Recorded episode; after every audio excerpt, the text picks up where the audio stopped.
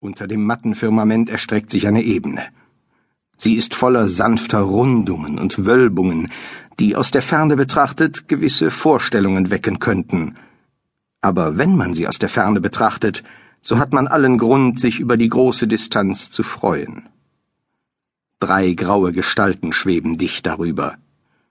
Normale Sprache bot kein geeignetes Mittel, um sie zu beschreiben. Manche Leute hätten sie vielleicht als Cherubim bezeichnet, obgleich es ihnen an Pausbäckigkeit mangelte. Sie gehörten zu jenen speziellen Wesen, die dafür sorgen, dass die Schwerkraft funktioniert und die Zeit vom Raum getrennt bleibt. So etwas wie Revisoren, Revisoren der Realität. Sie unterhielten sich ohne miteinander zu sprechen. Es bestand gar keine Notwendigkeit, Worte zu formulieren, sie veränderten einfach die Realität, so dass sie bereits gesprochen hatten. Einer sagte, so etwas ist noch nie zuvor geschehen. Lässt es sich bewerkstelligen? Einer sagte, es muss geschehen. Immerhin handelt es sich um eine Person, und Personen finden früher oder später ein Ende. Nur Kräfte überdauern. Die Nichtworte brachten Zufriedenheit zum Ausdruck. Einer sagte, Außerdem kam es zu hm, Unregelmäßigkeiten. Wo Personen im Spiel sind, bleiben Unregelmäßigkeiten nicht aus. Das ist eine allgemein bekannte Tatsache. Einer fragte, hat er schlechte Arbeit geleistet? Einer sagte, nein, in dieser Hinsicht können wir ihn nicht festnageln. Einer sagte, genau darum geht's. Um das Er und ihn und so weiter. Wer zu einer Person wird, ist auf dem besten Wege zur Inkompetenz. Wir dürfen nicht zulassen, dass so etwas um sich greift. Angenommen, die Schwerkraft entwickelt eine eigene Persönlichkeit. Angenommen, sie beschließt plötzlich, die Leute zu mögen. Einer fragte, will sie sich ihnen etwa an den Hals werfen? Einer sagte mit einer Stimme, die noch kälter geworden wäre, wenn sie nicht schon den absoluten Nullpunkt erreicht hätte, Nein. Einer sagte, Entschuldigt, nur ein kleiner Scherz von mir. Einer sagte, Außerdem denkt er über seine Arbeit nach.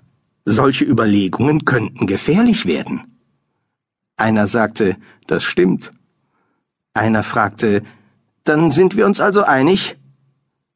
Einer hatte über etwas nachgedacht und sagte nun, Moment mal, hast du eben das Wörtchen mir benutzt?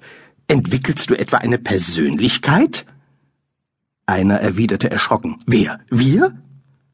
Einer sagte, wo es Persönlichkeit gibt, ist Uneinigkeit nicht weit. Einer sagte, wie wahr, wie wahr.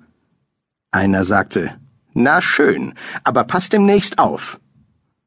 Einer wiederholte, dann sind wir uns also einig?